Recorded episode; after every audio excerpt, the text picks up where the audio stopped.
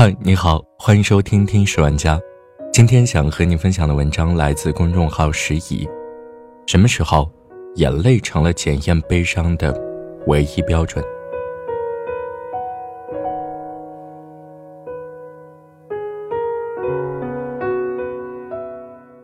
一直想说说女童张子欣失踪事件，一直没说。今天来说说题外话，在追踪这起案件的过程中。其实受害的不只是张子欣，还有张子欣的家人，尤其是他的爷爷奶奶。在媒体去采访张家后，写出了这样的一段描述：奶奶听见孙女出事，脸上毫无悲戚之色，于是得出结论：自私、冷血。然后一些媒体开始放大冷血，孩子都没找到，你就回家了。然后一些媒体开始探讨冷血之因。重男轻女是原罪，但事实真的是这样吗？完全不是。那些说奶奶不关心孙女的人，可曾知道，自己隐隐感觉不对劲开始，爷爷奶奶就不停地给凶犯打电话，从下午两点一直打到他关机。那些说奶奶毫无悲戚之色的人，可曾知道，在接受采访之前，他已经哭了三个小时。你什么都不了解，怎么就敢说出？冷血的结论呢？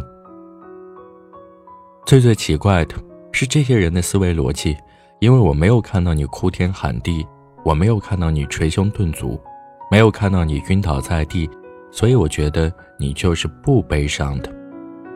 敢问各位大哥，什么时候，眼泪成了检验悲伤的唯一标准？想起二零一六年九月，明星乔任梁自杀后。陈乔恩因为没有及时在微博上发表悲伤，没有晒悲痛欲绝的图片，就遭到了很多网友的攻击。你弟死了，说个话呀！乔任梁死了，你很开心吧？怎么不见你出来说几句？不要脸！亏乔任梁对你那么好，别的明星都发博了，你也不发个微博，亏你和他还是好朋友。不仅陈乔恩被骂，乔的好友赵丽颖和井柏然。也因为表达悲痛不及时而被网友骂得狗血喷头，最后实在不堪辱骂，井柏然只好关了微博。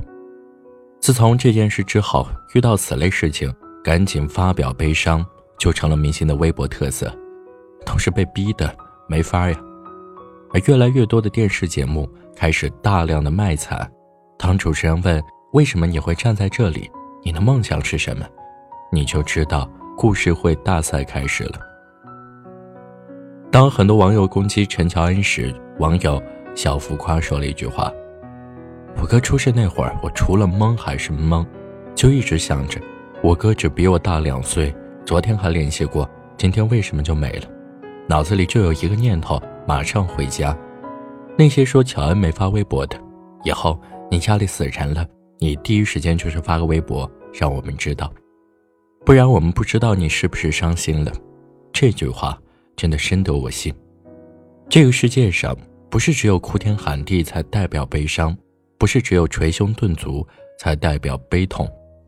正如顾姐所说，很多痛苦你根本看不到，看到了你也不会懂。眼泪，并不是检验悲伤的唯一标准。我不歧视捶胸顿足，但比起捶胸顿足。我更喜欢那些克制的表达。二零一八年十月二十六号，哈文在微博发布消息，在美国经过十七个月的抗癌治疗，二零一八年十月二十五号凌晨五点二十分，永失我爱。我们这才知道李勇走了。从二零一七年开始，就一直有人在网上大骂李勇，因为拍到了他们一家在美国生活的照片。李勇离开央视，携妻移民美国了。什么玩意儿？钱捞够了就跑了，叛国狗去了就不要回来。这些话何其恶毒！但李勇一声也没回复，于是骂的人更得意了。沉默的就是证实。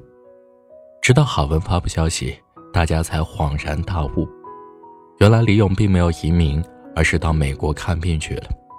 正值壮年得了癌症。李勇心里不难过吗？一定也很伤心吧。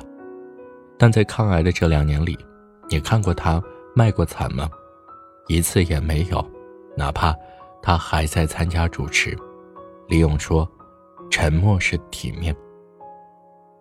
不要以为只有眼泪才代表悲伤，这世上还有一部分人习惯以沉默表达悲伤，习惯以微笑表达悲伤，因为他们觉得，一个人活在这世上，是需要一点高贵和美感的。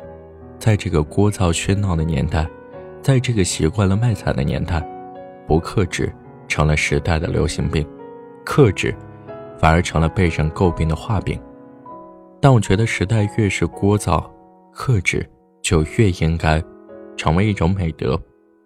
放纵谁不会，克制才难。喜欢顾城的一首诗，也把它送给大家：草在结它的种子，风在摇它的叶子。我们站着，不说话，就十分美好。好了，这就是今天的节目，感谢您的收听，我们下期再见。